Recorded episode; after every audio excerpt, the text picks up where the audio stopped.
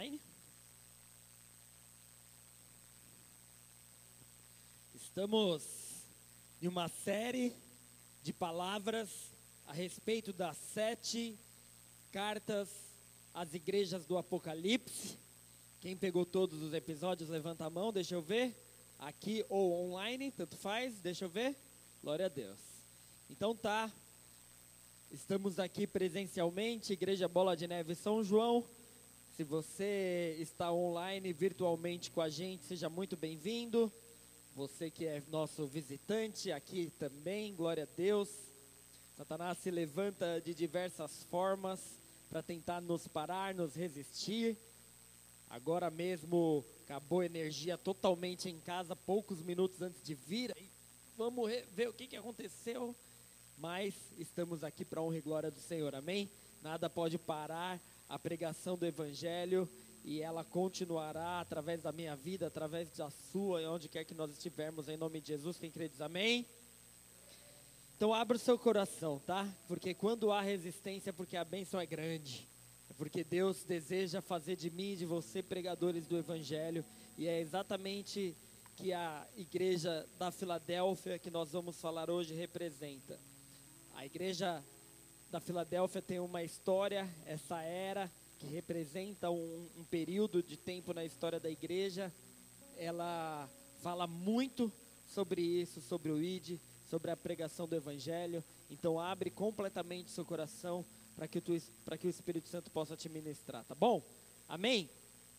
Feche seus olhos. Se você está online, te, com, te convido a fechar os seus olhos, paralisar toda e qualquer outra atividade aí na sua casa.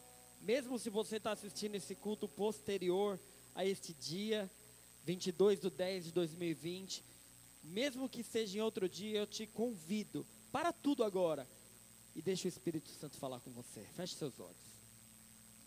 Deus, eu quero te agradecer, Pai, porque Tu és um Deus fiel. Tu és um Deus bom, a Tua misericórdia dura para sempre, e as Tuas misericórdias são o motivo, a razão de nós não sermos consumidos. Pai, nós te agradecemos por isso, porque a tua misericórdia se renovou essa manhã e por isso nós estamos aqui, Senhor Deus, e por isso eu estou aqui. É um milagre do Senhor eu estar aqui, é misericórdia do Senhor, porque eu não sou merecedor, Pai. Eu careço e dependo da tua graça e misericórdia. Então vem com misericórdia e graça, flui através da minha vida, Senhor Deus, em nome de Jesus, e alcance toda essa igreja e todos que assistirem, aonde essa voz chegar, Pai, em nome de Jesus, que seja não a minha voz, mas uma voz carregada do Teu Espírito Santo, do Teu poder e da Tua glória, Pai, em nome de Jesus Cristo. Deus, tudo que é contrário à pregação do Teu Evangelho, como servo e sacerdote do Deus vivo, eu repre repreendo agora, em nome de Jesus, toda distração, dispersão, sonolência, cansaço, todo preconceito, em nome de Jesus Cristo, todo sofisma, toda estrutura mental que impede o teu povo de compreender, entender e receber a tua palavra, eu repreendo em nome de Jesus. Cerca-nos com colunas de fogo e os seus anjos ministradores estejam aqui conosco, Pai. Em nome de Jesus, usa a minha vida de maneira sobrenatural, ainda que eu reconheça minhas limitações. Vem sobre nós, vem sobre nós, Espírito de Deus. Nos ensina através da tua palavra que ela não volta para ti vazia, isso é o que ela diz, Pai amado, e através da história da tua igreja que chegou até nós o teu evangelho que chegou até aqui, por causa, por causa do teu poder, da tua graça e da tua misericórdia. E por isso eu te agradeço em nome de Jesus. Amém. E amém. Dá uma salva de palmas a Ele.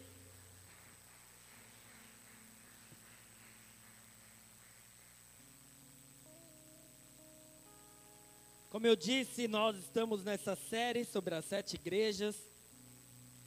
E Cada igreja, coloca aquela famosa imagem lá. Cada igreja, além, cada carta, na verdade. Então, se você não assistiu às outras pregações sobre isso, eu te convido aí no nosso Instagram, no nosso Facebook, no YouTube, só a última que teve. Essa é a segunda do YouTube.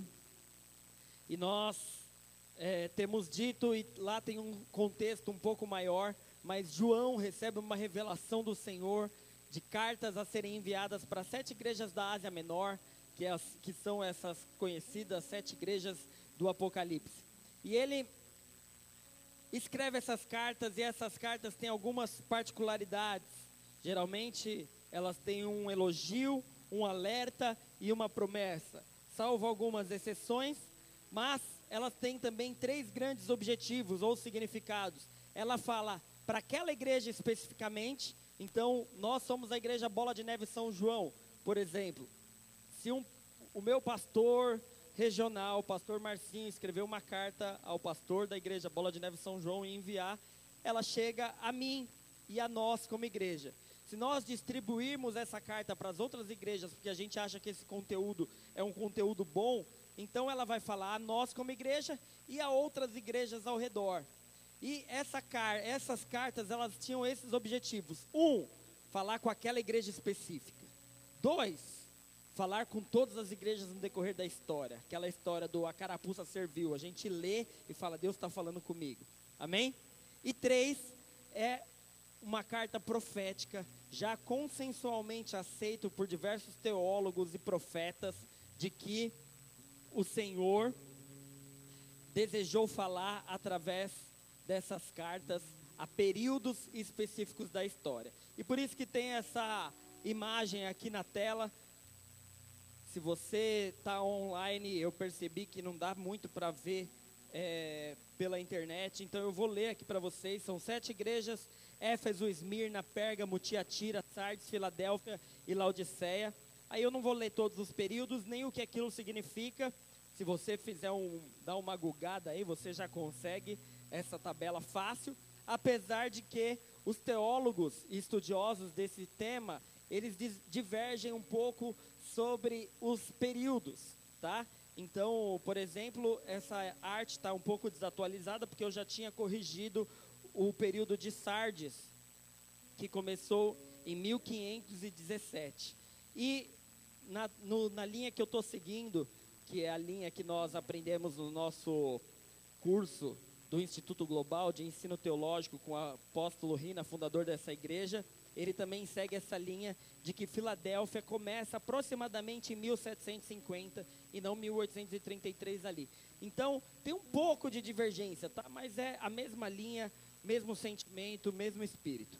Então, hoje nós vamos falar sobre Filadélfia. E Filadélfia, não sei se vocês já ouviram falar daqueles tipos de amor, sabe? O amor ágape, que é o amor que vem de Deus. E aí tem o amor eros, que é o amor romântico, né? que geralmente acontece entre, entre homem e mulher e tal, num, o amor romântico de, de casamento, de, enfim, sabe, aquela romantismo todo, é o amor eros.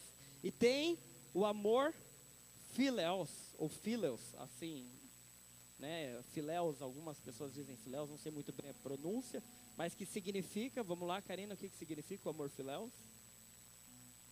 O amor fraternal. Ela falou amor entre amigos, mas sim, mas é aquele amor de carinho, sabe esse amor que nós sentimos um pelo outro, que a gente tem esse amor fraternal, aquele companheirismo, pode ser entre irmãos, entre família, o amor fraternal. E é interessante porque o nome dessa, dessa cidade, ó, essa cidade foi fundada em 189 a.C. pelo rei Eumenes II de Pérgamo. Então ele era o rei de Pérgamo e ele batizou a cidade em honra ao seu irmão que ele tanto amava, Átalo II, que seria o rei desta outra cidade. Para vocês verem aqui, cada cidade tinha um rei, né? Eu sempre apanho desse ar condicionado. Juninho, tenta ligar para mim de novo, por favor. Uh, então, opa.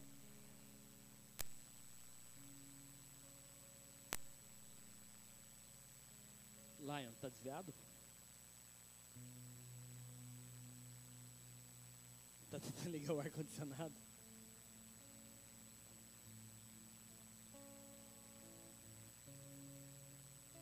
Então, essa cidade significa amor fraternal. E olha que profético o nome da cidade, porque nós vamos falar um pouquinho agora sobre o que ela representa. Como eu disse, geralmente as cartas tinham elogio, alerta e promessa, mas presta bastante atenção Quero que você abra comigo, vocês que estão online, vocês que estão aqui presencial, Apocalipse 3, versículo 7.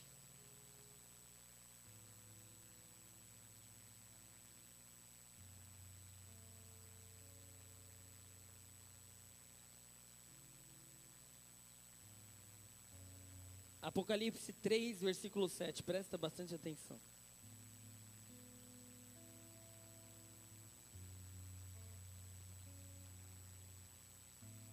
Quem achou diz amém? Dá um glória aí, que eu estou achando vocês muito quietinhos. Dá um glória mais forte, então, quero ver. Por que, você não deu glória? Tá desviada? Dentro, né, do interior. tá desviada.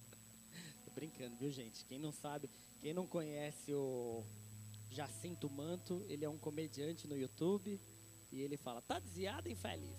Tá desviado, infeliz?" Não, né? Aleluia. Então dá um glória, quero ver. Não, alto. Dá um glória alto. Alto. Ai, meu Deus, ela não consegue falar alto, gente. Dá um glória alto aí para ela ver. Dá um glória alto aí, o Tom, para ela ver o que é um glória alto. Aleluia! É assim, crente. Apocalipse 3:7 fala assim: Ao anjo da igreja em Filadélfia escreva: estas são as palavras daquele que é santo e verdadeiro, que tem a chave de Davi. O que ele abre, ninguém pode fechar, e o que ele fecha, ninguém pode abrir. Conheça as suas obras. Eis que coloquei diante de vocês uma porta aberta. Fala, porta aberta. Que ninguém pode fechar. Sei que você tem pouca força, mas guardou a minha palavra e não negou o meu nome. Vejam o que farei com aqueles que são sinagoga de Satanás e que se dizem judeus e não são, mas são mentirosos. Farei que se prostem aos seus pés e reconheçam que eu amei você. Dá glória a Deus.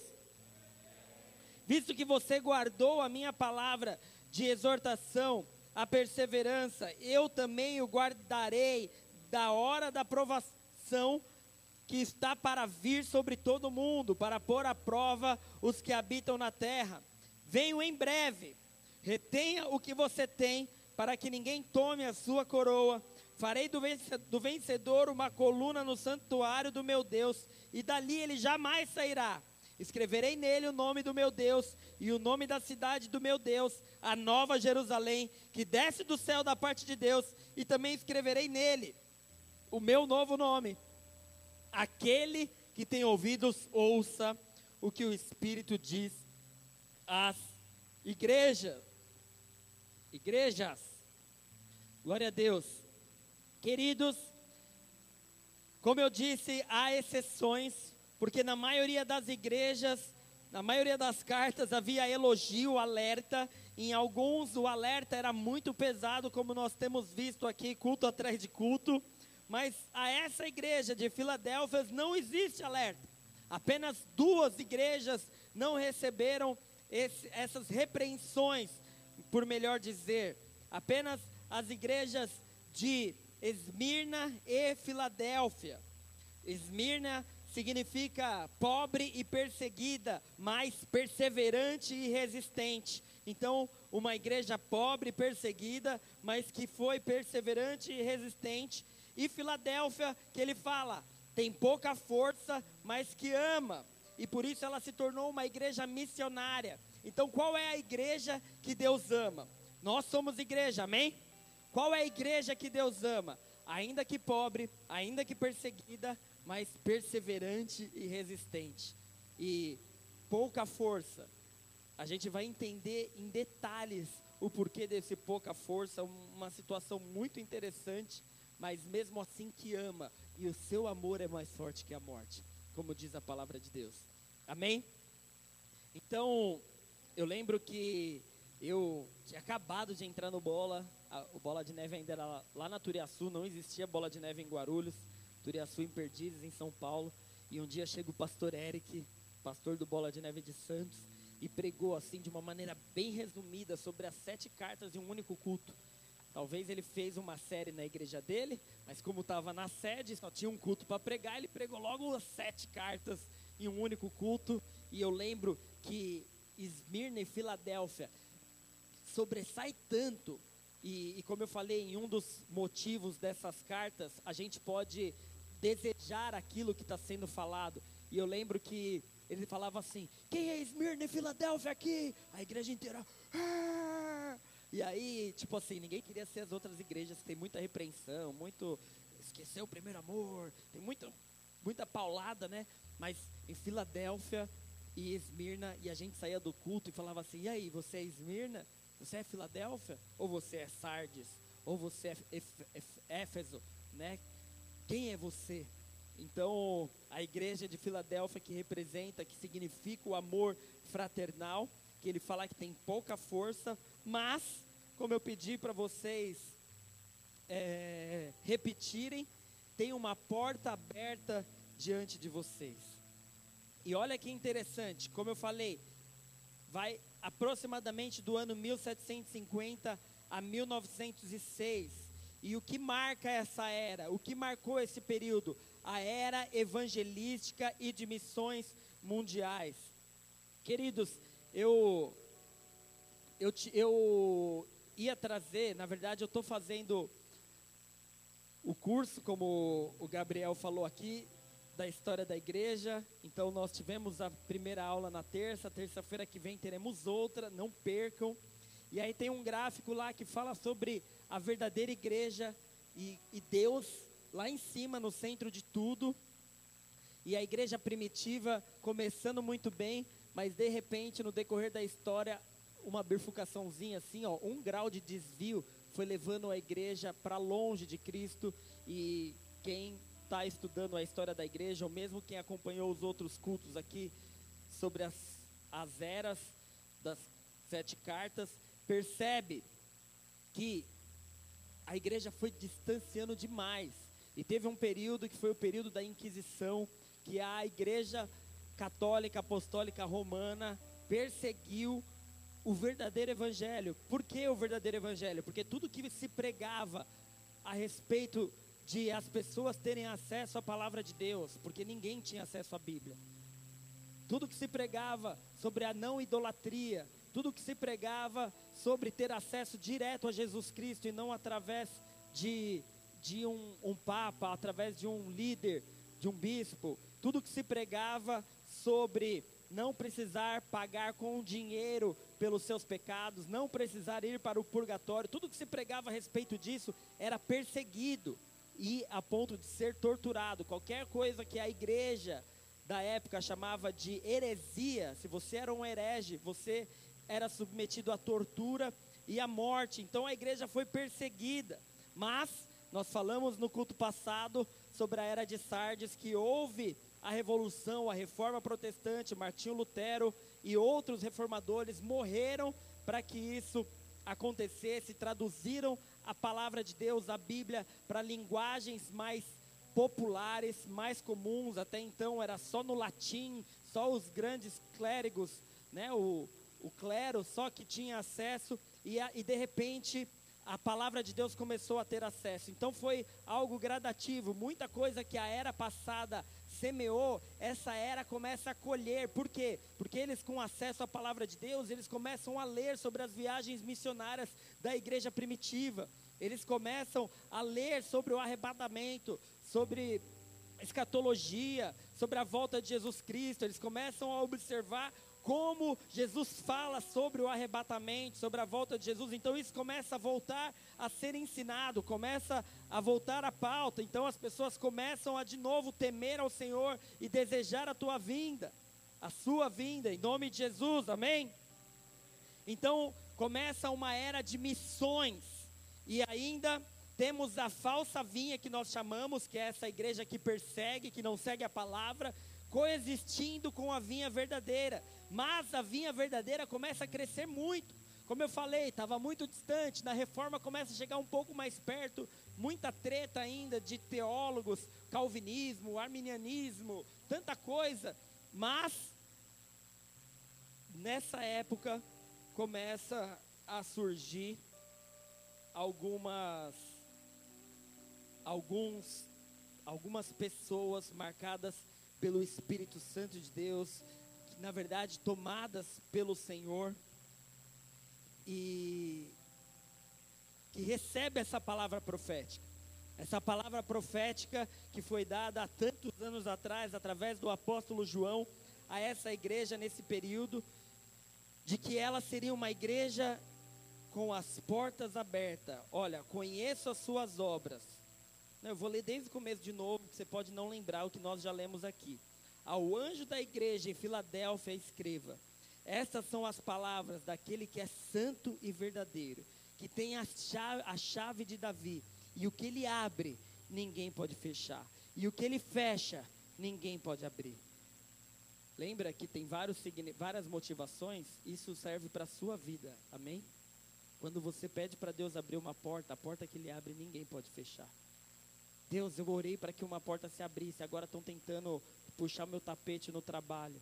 Se Deus que abriu, não é ser humano nenhum que pode fechar. Amém ou não? Conheça as suas obras. Por isso que você tem que trabalhar para o Senhor, independente do que aconteça. Seja na igreja, seja no trabalho, onde for, faça tudo que fizer, faça para o Senhor, diz a palavra de Deus, porque o seu trabalho não é vão no Senhor. Amém? Porque aí ele que vai falar: Eu conheço as suas obras. Eis que coloquei diante de você uma porta aberta que ninguém pode fechar. E aí ele fala: Eu sei que você tem pouca força, mas guardou a minha palavra e não negou o meu nome. Então, essa igreja que agradou a Cristo, naquele tempo, era uma igreja pequena, a igreja em Filadélfia. E Deus, lembra que eu falei que ele sempre pega uma particularidade, uma peculiaridade e ele transforma e ele usa isso como uma parábola para falar para aquele povo e aquele povo entender, porque essa cidade ela era chamada de porta aberta do Vale do Ermo, porque era uma cidade meio que comercial, que muita gente passava por ali e tinha uma comunidade judaica forte e resistente à pregação do evangelho. Missionários tentaram pregar lá e tinha resistência. Então, Alguns entendem que foi o próprio Paulo que foi pregar em Filadélfia, e outros acreditam que pessoas, outros teólogos, outros estudiosos, pessoas que estavam lá naquela festa de Pentecostes, sabe? Em Atos 2, que fala que várias pessoas, vários judeus de diversas localidades estavam lá e ouviam na sua própria língua os, os apóstolos pregarem. Lembram disso, sim ou não? Então, alguns diziam que eram esses missionários que estavam ali fundando aquela igreja, mas historicamente tinha resistência, mas havia a pregação do evangelho, havia o, o evangelismo lá naquele início, antes antes de todas as coisas. O que, que acontece? Chegou uma mensagem de atualização aqui, estou com medo de meu computador desligar aqui, consegui. Até aquele momento da história, eu fico indo para lá na igreja, na fundação e volto para a história. Então aqui eu estou na história de novo no período 1750. Até aquele momento houve muita resistência contra a verdadeira vinha. Houve muita resistência e a igreja, a verdadeira vinha, sobrevivendo de maneira difícil. Por isso que quando as outras cartas vinham, vinham martelando, porque era muita coisa errada acontecendo. Só que por causa da semente, e a gente leu uma frase, que agora não vou lembrar o autor, mas eu falei na aula de terça-feira, uma frase que ele fala assim: O sangue dos mártires é a semente da igreja. E por causa do sangue derramado de tantos mártires até aquele momento, Deus começa a. Esse, esse cheiro de, de, sacrifício, de adoração ao Senhor, porque quando a gente se sacrifica ao Senhor, isso sobe como incenso agradável ao Senhor. Se você lê o Velho Testamento, você vai ver que eles faziam sacrifício de animais, e a palavra de Deus diz quando o animal era puro, quando era um sacrifício que custava aquele que produzia aquele sacrifício e subia como incenso agradável ao Senhor. Então, durante a história da igreja, o sacrifício de alguns foi subindo ao, às narinas do Senhor e Deus fala: basta. Então, a resistência que existia, a resistência que existia à pregação do Evangelho, de repente o Senhor fala: agora eu vou abrir uma porta que ninguém pode fechar. Por isso que se você está na sua vida lá se sacrificando, sabe, com dificuldade, não para de oferecer o seu sacrifício ao Senhor. Não para de derramar suas sementes. Porque uma hora chega às narinas do Senhor o seu sacrifício. E Ele fala: agora basta. Agora eu abro uma porta que ninguém pode fechar. E foi isso que aconteceu com, própria, com a própria igreja de Cristo na história. Nessa era, Deus falou assim: agora é a era da porta aberta. E aí começa o maior reavivamento evangelístico, o ministério evangelístico restaurando. Então a era anterior foi uma era marcada pelos ministérios, vocês conhecem os cinco ministérios, foi marcado pelo ministério do pastor, do pastor e do mestre. Martinho Lutero, o revolucionário da caneta, escreveu, traduziu Bíblia, e ali começa a era da porta aberta do, do evangelismo, do, do ministério evangelístico, e que tem uma pessoa, tantos, teve tantos, eu comecei a ler, você começa a viajar em tantos homens de Deus que foram usados nesse tempo mas um nome muito conhecido chamado John Wesley. Quem já ouviu falar de John Wesley? Leiam, pesquisem, estudem sobre ele. Mas olha que interessante, a própria palavra de Deus ela vai se completando.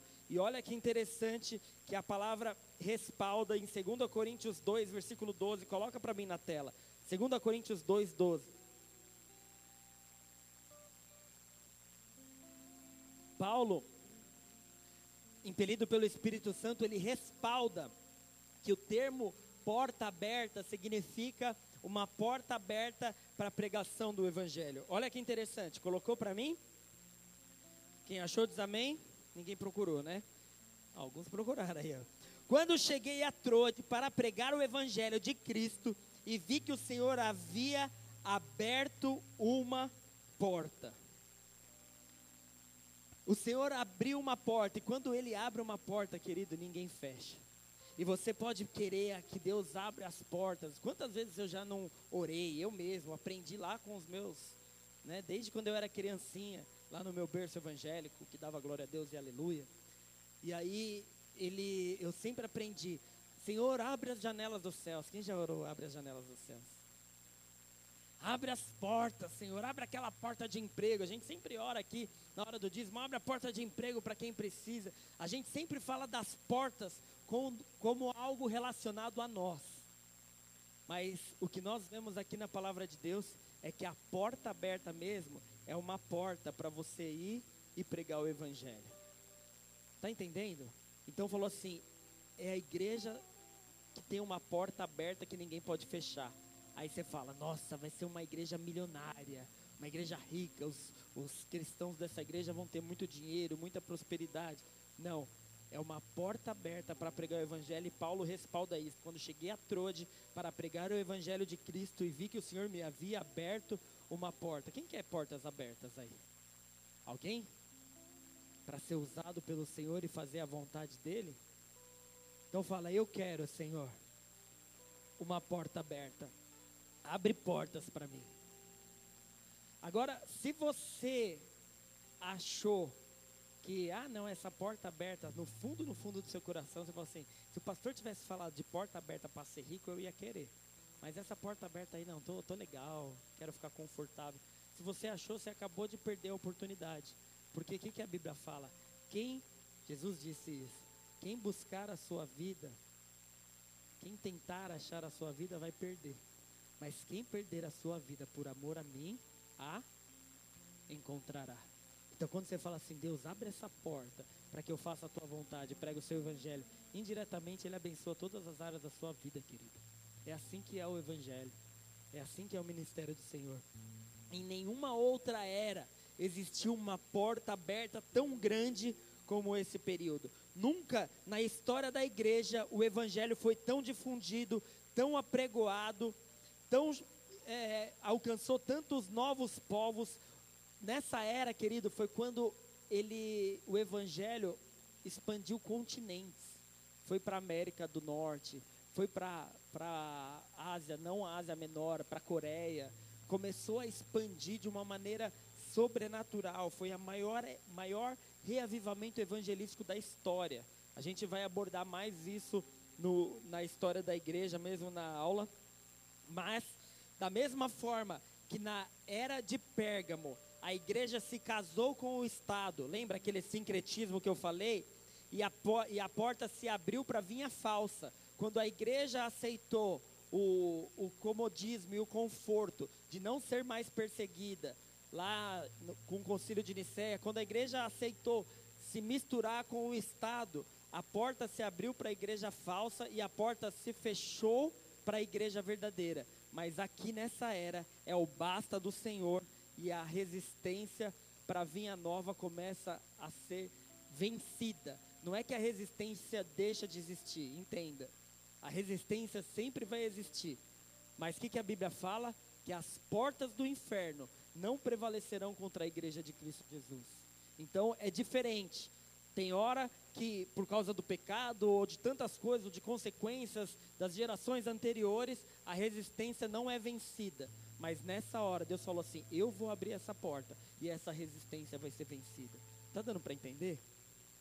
Então, ainda que o Estado se levantasse, ainda que os bispos católicos se levantassem, ninguém podia parar. E é isso que ele fala: nada, nenhuma, nenhuma autoridade secular, nenhum rei, nenhum imperador, nenhum papa, nenhum pontífice, ninguém pode fechar a porta que o Senhor abrir. Estas são as palavras daquele que é santo, verdadeiro, que tem a chave de Davi. O que ele abre, ninguém pode fechar, e o que ele fecha, ninguém pode abrir. Amém? E é isso ainda hoje, e você podia dar um glória a Deus em nome de Jesus, porque o que o Senhor quiser fazer nessa região, em nossas vidas, através das nossas vidas, através de mim, através de você, Ele pode fazer. Ele pode fazer na sua casa, Ele pode salvar a sua família. Ele pode transformar o ambiente, Ele pode transformar o ambiente do seu trabalho, Ele pode mudar todas as coisas, e ninguém pode impedir, porque a porta que Ele abre, ninguém fecha, a porta que Ele fecha, ninguém abre.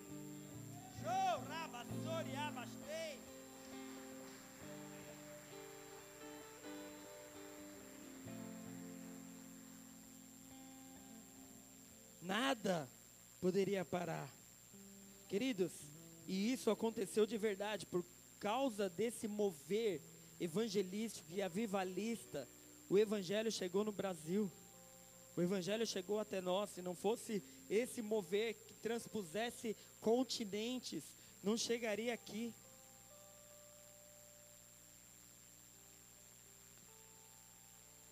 E isso é um mandamento do Senhor, e por isso que eu falei, hoje vai falar muito sobre essa igreja de Filadélfia fala muito sobre a pregação do evangelho. Essa, essa carta, ela tem que restaurar em nós o desejo de pregar o evangelho 100%. Abra comigo em Marcos 16,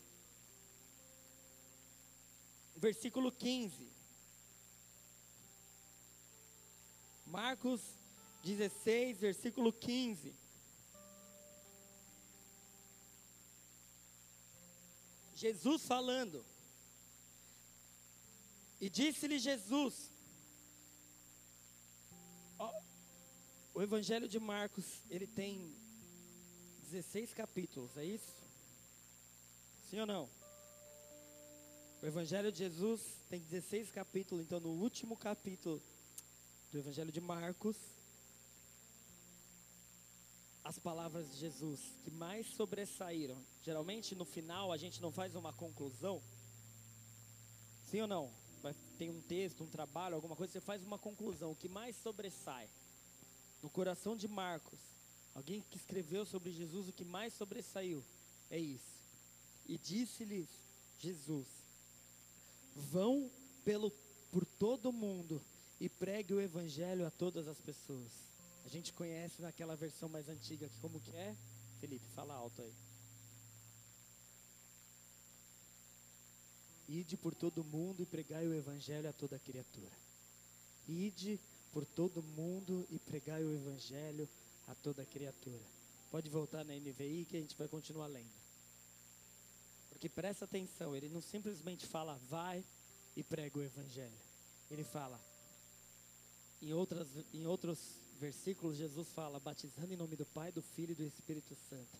E aqui ele cita: quem crer e for batizado será salvo, mas quem não crer será condenado. Próximo. E estes sinais acompanharão os que creem em meu nome. Não, e estes sinais acompanharão os que crerem. Dois pontos. Em meu nome expulsarão demônios, falarão novas línguas, pegarão em serpentes, se beberem um veneno mortal, não lhe fará dano algum. Imporão as mãos sobre os doentes e estes ficarão curados. Quem quer essa unção aqui? Queridos, às vezes eu olho para alguns, e eu não sei se você está em casa, mas eu falo assim: coisas espirituais se recebem espiritualmente. Quando eu falo quem quer algo como isso, você tem que levantar as duas mãos, as duas mãos e falar: eu quero. Sabe, um modo de dizer, um desejo, uma paixão. Quem quer isso? Aleluia. Estes sinais acompanharão os que crerem em meu nome. De novo eu errei a pontuação. Estes sinais acompanharão os que crerem. Em meu nome expulsarão demônios, falarão novas línguas, pegarão em serpentes. Se beberem algum veneno mortal, não lhe fará mal algum. Imporão as mãos sobre os doentes e estes ficarão curados. Depois de lhes ter falado, o Senhor Jesus foi levado aos céus e assentou à direita de Deus. Então os discípulos saíram e pregaram por toda parte. E o Senhor cooperava com eles. Fala, o Senhor cooperava com eles, confirmando-lhes a palavra com sinais que a acompanhavam.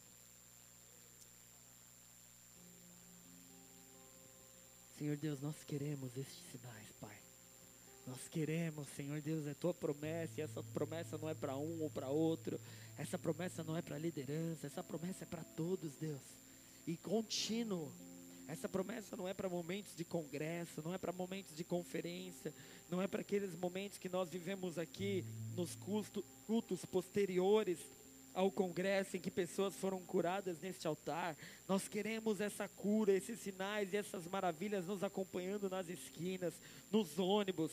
Senhor Deus, aonde quer que nós estejamos, Senhor Deus, na padaria, no mercado, aonde quer que nós formos, Senhor Deus, usa-nos como instrumentos, Pai, pregando o teu evangelho com sinais, prodígios e maravilhas, porque é isso que respalda, é isso que respalda. Quando a palavra de Deus diz, queridos, o Senhor cooperava com eles, é quando você apresenta o seu coração, você fala assim: o que eu tenho é o meu coração para pregar o Evangelho, e o Senhor vem e respalda.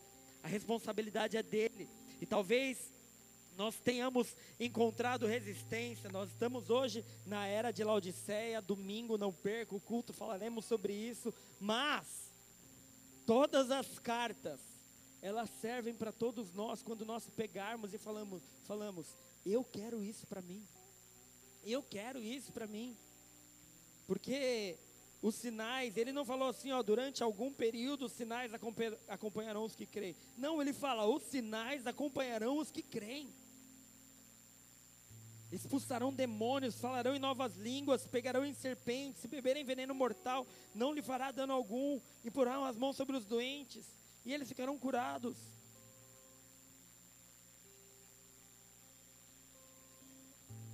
Hebreus 2, versículo 1, coloca aí para mim. Hebreus 2, versículo 1. Vou ler até o 4. Por isso é preciso que prestemos maior atenção ao que temos ouvido, para que jamais nos desviemos. Presta atenção. Porque se a mensagem transmitida por anjos provou a sua firmeza, e toda transgressão e desobediência recebeu a devida punição, como escaparemos nós se negligenciarmos tão grande salvação? Esta salvação, primeiramente anunciada pelo Senhor, foi nos confirmada pelos que a ouviram. Deus também deu testemunho dela por meio de sinais, maravilhas, diversos milagres e dons do Espírito Santo distribuídos de acordo com a sua vontade. Sabe, queridos, nós não podemos negligenciar esse ministério da salvação, da pregação do Evangelho. Às vezes você está tão envolvido nas questões da sua vida, sabe? Sabe quando a semente foi lançada em meio aos espinhos, na parábola que Jesus conta? Era tanta coisa, sabe? É trabalho, é estudo, e você não se lembra de pregar o Evangelho de Cristo Jesus. Passa os dias, passa as semanas, passa os meses, e você não está fazendo nada para ganhar uma vida para Jesus. Você está negligenciando quando faz isso o ministério da salvação. E os sinais vão acompanhar os que creem e os que desejam cumprir o ID. Ele falou: ide por todo mundo e pregar o evangelho a toda criatura. Então os sinais te acompanharão. Porque os sinais não vêm para dar glória para o seu nome. Dá para entender isso? Tipo, eu vou curar para que as pessoas falem, ele é homem de Deus. Não, o sinal vem apenas para respaldar sobre algo que é muito mais importante, que é a salvação. Porque Deus, Ele quer salvar a vida. O que, que Jesus falou assim? Não temam aqueles que podem matar o seu corpo, mas aquele que pode matar o seu corpo, a sua alma e te mandar para o inferno. É mais ou menos isso, mais ou menos não, com todas as letras isso. Por isso que quando Jesus curava alguém, ele falava antes: os seus pecados estão perdoados. Jesus, posso te falar uma coisa de coração para vocês que estão online, para vocês que estão aqui? Jesus não quer te dar um carro novo, quer que você seja rico. Ele nem quer mesmo que você tenha. Não é que não quer, entenda isso. Não é prioridade para ele que você tenha uma saúde maravilhosa se você perder a sua salvação. Dá para entender? Por que, que há tantos doentes? Por que, que há tantas malignidades, tanta coisa ruim no mundo? No, na ministração do batismo eu preguei o plano de salvação. Deus nos fez para viver perfeitos, mas nós nos distanciamos do Senhor. Perto do Senhor a bênção, longe do Senhor a maldição. Então não adianta você querer as bênçãos e ainda assim querer estar longe dele. O primeira, a primeira coisa que você tem que querer ter é a salvação. E uma vez que você tem a salvação, a primeira coisa que você tem que desejar é propagar essa salvação. E propagar a salvação é independente de perseguição, é independente de, de você estar tá em problemas familiares. Ou você acha que pastor, missionário, pregador do evangelho não vive problema nenhum, só prega o evangelho. Não, tem que dar um chute daqui, um outro dali, se livrar disso aqui e falar, eu preciso pregar. Está dando para entender isso ou não? Você tem que pregar o evangelho. Você tem que dar prioridade para o ministério da salvação. Vão por todo mundo e prega o evangelho a todas as pessoas. Você acordou com um dia mal, você ora. Quer dizer, alguém te tratou mal, sei lá, o que, que pode ser ruim no seu dia. Você ora e fala assim: Deus, me ajude a pregar o evangelho, ainda que eu pisei numa poça e meu, minha meia está molhada. Porque isso é ruim pra caramba. Você sai para trampar e fica com a meia molhada, sim ou não?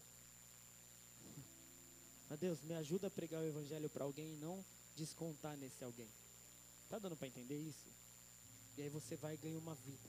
Aí você fala, aleluia, Deus, eu ganhei uma vida, seca o meu pé. E ele falou, uma igreja com pouca força, mas que guardou a minha palavra. Sabe o que, que é isso?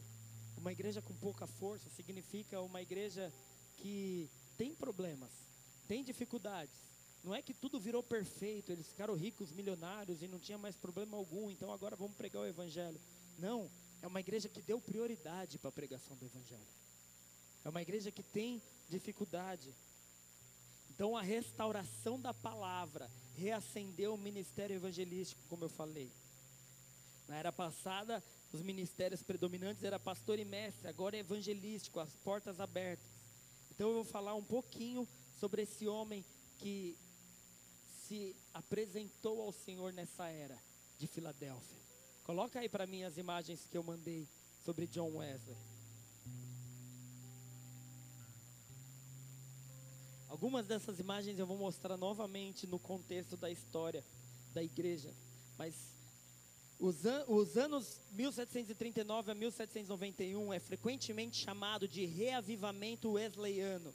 John Wesley foi claramente o líder escolhido por Deus para este impressionante despertamento espiritual.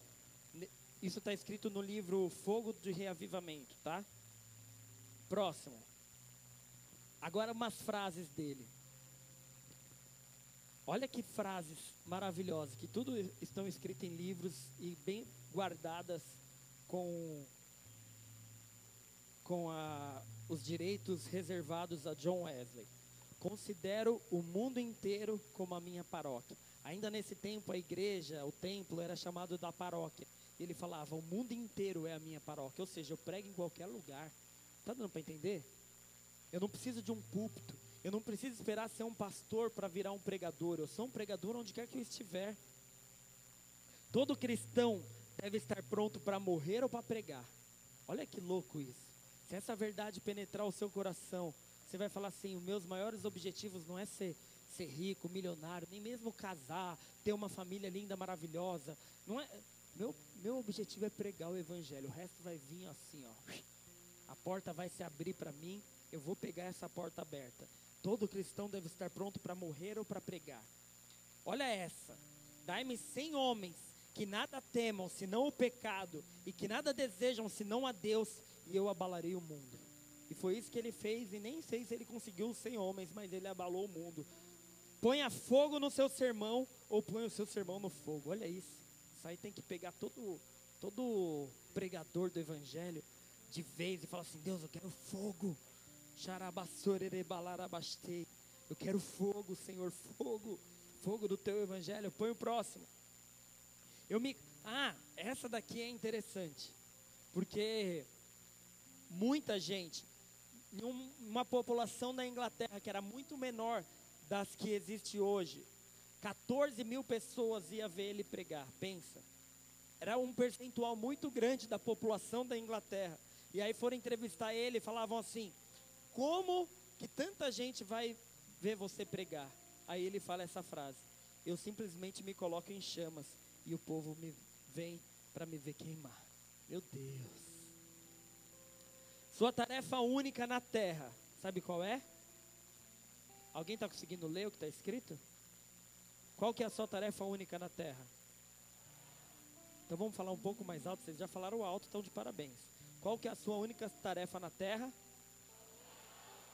Salvar almas! Dei-nos almas, Jesus! Sabe o que a palavra de Deus diz? Pede-me e te, e te darei as nações. Pede-me e te darei as nações. E se a gente pedir o São João, é pedir demais. Se a gente pedir esse bairro, essa região, se a gente pedir mais células espalhadas por esses bairros e vidas sendo salvas, é muito. Se a gente pedir bares sendo fechados,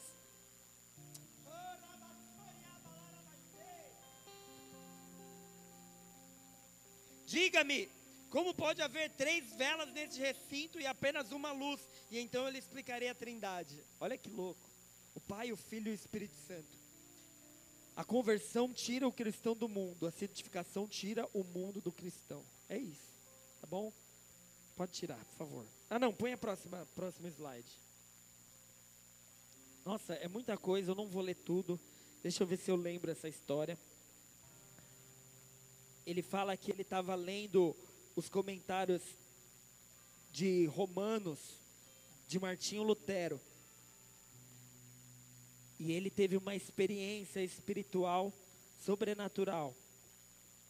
Ele sentiu seu coração aquecer. E através dessa experiência, ele sentiu que o Senhor tinha perdoado totalmente os seus pecados. Porque a pregação naquele tempo, querido, havia uma, uma, um peso de religiosidade que tentava fazer com que as pessoas se sentissem culpadas, que pagassem com dinheiro por seus pecados, lembra das indulgências e tal. E ele sentiu o Espírito Santo dizendo que ele estava completamente perdoado e que por isso ele, pode, ele podia, ele tinha autoridade para pregar o Evangelho.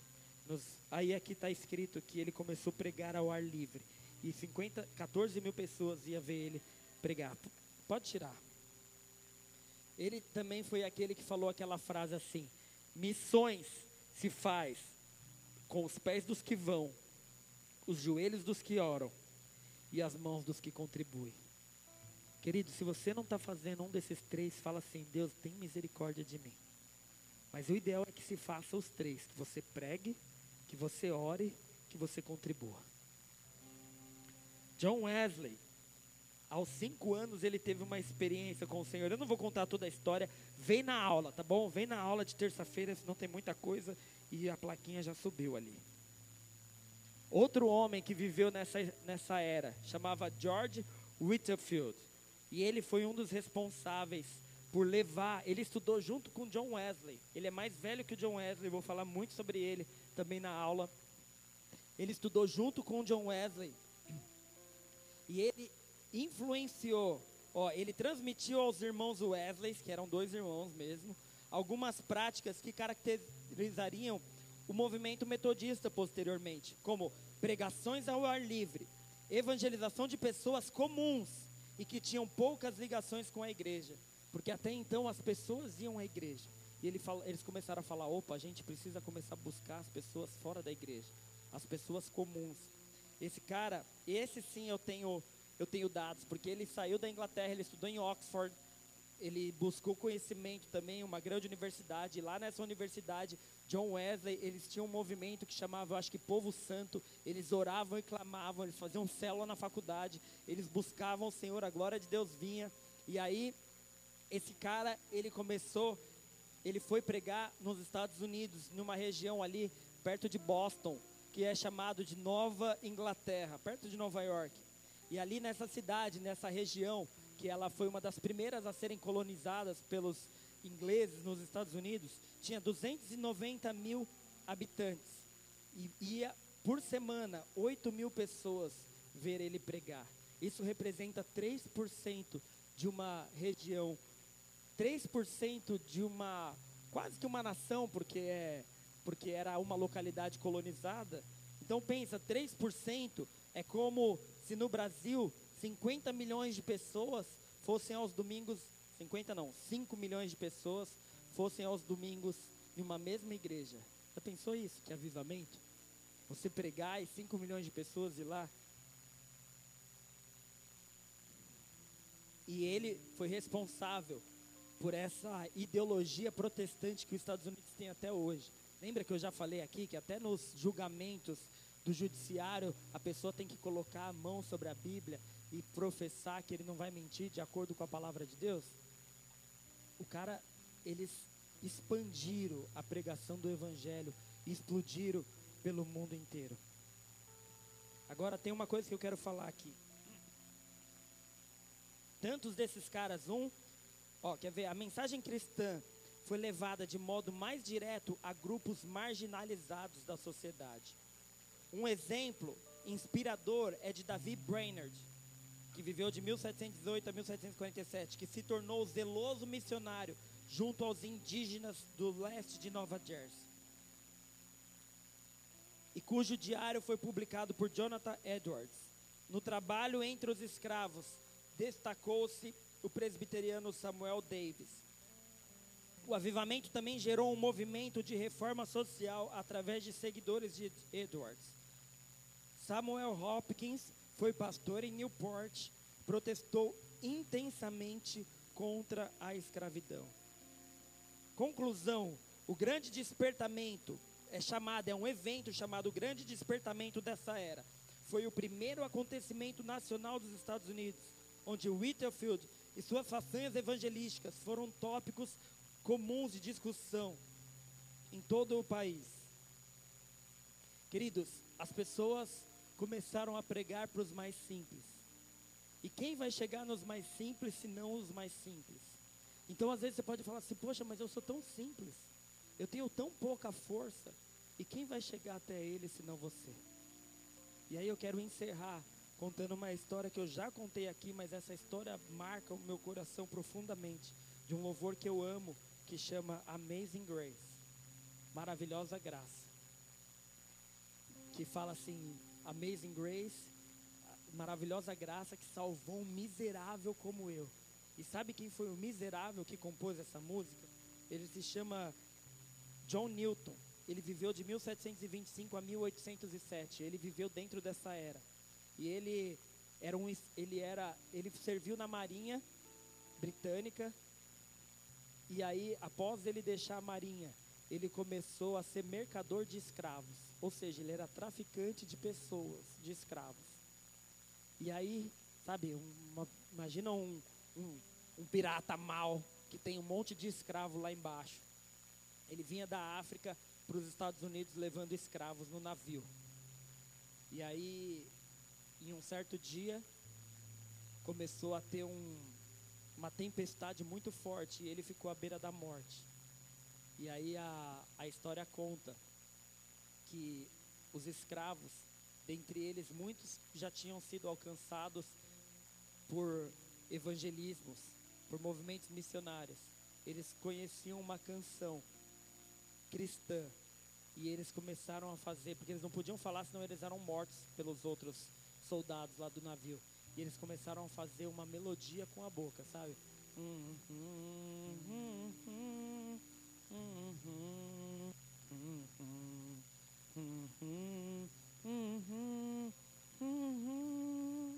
Dá para entender isso? Eles começaram a adorar da forma como eles podiam.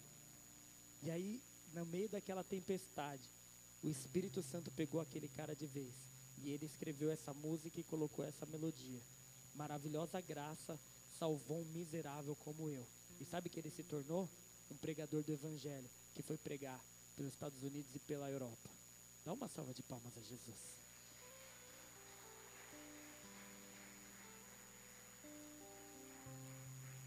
Mas sabe quem foi ajudar, quem ajudou, quem o Espírito Santo usou para salvar esse cara?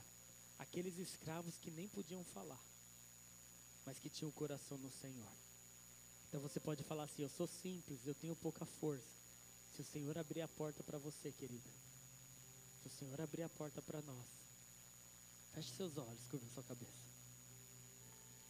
Deus, nós te agradecemos por essas histórias maravilhosas da tua palavra. Nós te agradecemos, Senhor Deus.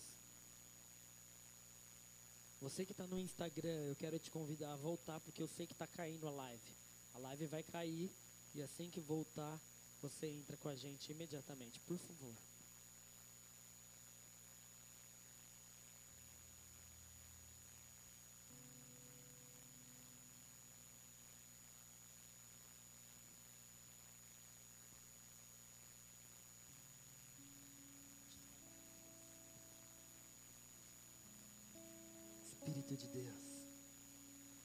Desejamos a tua presença.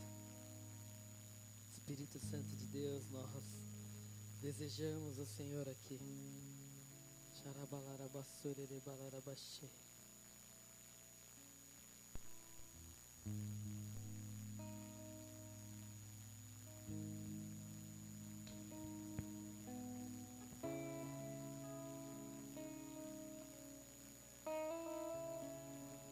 Nós te agradecemos, Senhor tua misericórdia, pela tua graça que se renovou. Nós te agradecemos pelo sangue dos mártires, o sangue que foi derramado, Senhor Deus, de todo o sacrifício que subiu aos céus, que subiu como incenso agradável a ti. E que um dia o Senhor abriu essa porta da pregação do Evangelho. Que esses missionários que te amaram, Deus, eu te agradeço pela vida de John Wesley. Deus, eu te agradeço pela vida de George Whitfield. Eu nem os conheço, Senhor Deus, faz pouco tempo. Eu ouvi falar sobre alguns deles, mas eu já agradeço pela vida deles, Pai, porque o Evangelho chegou até nós, porque eles se sacrificaram para que a expansão do Teu reino houvesse. Deus, eu te agradeço por David Brainerd que pregou para os indígenas dos Estados Unidos, que de lá saiu tantos missionários para o Brasil. Eu te agradeço, Senhor Deus, por Jonathan Edwards, Samuel Davis. Eu te agradeço por Samuel Hopkins.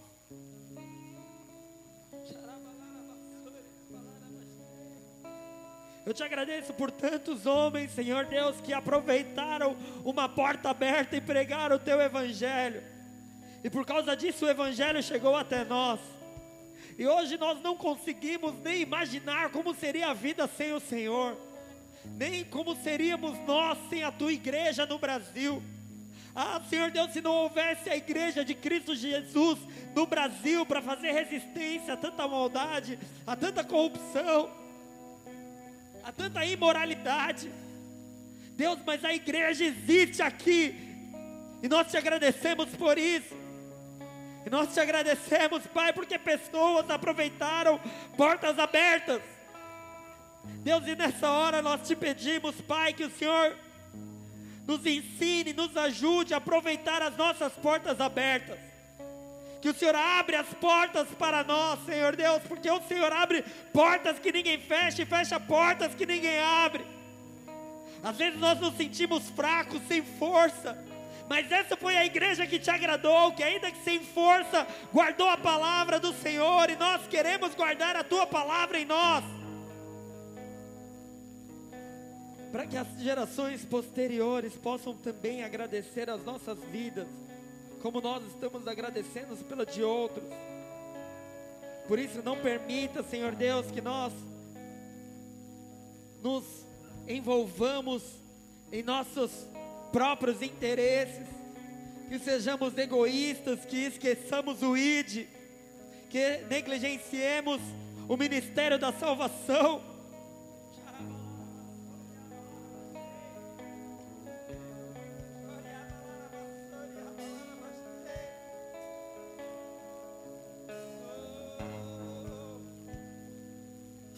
Dai-nos, sem homens e mulheres que nada temam senão o pecado, e nada desejem senão a Deus. Que sejamos um destes, Senhor Deus. Que sejamos estes que nada teme senão o pecado, e não deseje nada mais senão a Deus.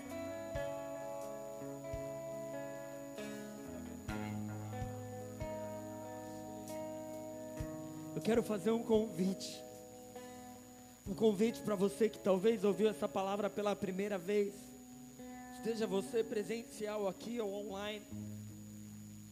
Se você ouviu essa mensagem e algo saltou ao teu coração, um desejo de viver por propósito, um desejo de não simplesmente deixar a vida te levar, mas um desejo de cumprir propósito específico e especial que o Senhor tem para você. Se você deseja compreender mais e mais a loucura que Jesus Cristo fez por você, que foi morrer numa cruz para pagar o preço do seu pecado. E assim como John Newton um dia disse, que maravilhosa graça, que maravilhosa bênção que o Senhor me deu em salvar um miserável pecador como eu. Essa é a minha oração, queridos. Eu, Fábio, pastor dessa igreja, eu agradeço ao Senhor Deus por Sua maravilhosa graça que salvou um miserável como eu. Porque eu era cego, mas agora eu vejo. Eu vejo a graça de Jesus, eu vejo a bênção do Senhor, eu vejo portas abertas e eu quero aproveitar essas portas, não para os meus próprios interesses, não para que eu seja bem sucedido, eu quero portas, Senhor Deus, eu quero portas de pregar o teu evangelho. E se você deseja aceitar Jesus como Senhor e Salvador da sua vida também, se deseja receber esse sacrifício que foi feito por você, o principal dele, Jesus Cristo, que morreu por você, mas tantos outros mártires que se entregaram para que esse evangelho chegasse até aqui. Tudo isso que eu falei agora serviu para que esse ato tivesse acontecendo. Você está ouvindo uma palavra de Deus? Você está ouvindo a Bíblia, a palavra do Senhor? Então toda a história me trouxe até aqui. E esse é um presente para mim e para você. Então, se você deseja aceitar o Senhor, coloca a mão no seu coração e repete uma oração comigo. Diz assim: Senhor Jesus, Senhor Jesus, eu te aceito, eu te aceito como meu Senhor, como meu Senhor e como meu Salvador. como meu Salvador. Perdoa os meus pecados, Perdoa os meus pecados. perdoa as minhas falhas. Perdoa as minhas Tem misericórdia de mim. misericórdia de Eu mim. sei que sou pecador, Eu sei que sou pecadora, mas re- reconheço o Senhor mas eu reconheço o como Senhor meu Salvador como meu Salvador e meu perdoador, e o meu perdoador, meu resgatador, me purifica de todo me pecado, purifica de todo me dá a pecado, tua me salvação dá a tua salvação, e me dá o teu me propósito dá o no teu meu coração, meu para que eu viva para ti e por ti, e um dia eu possa viver contigo eternamente. viver contigo Em eternamente. teu nome eu oro. Em teu nome eu oro. Amém.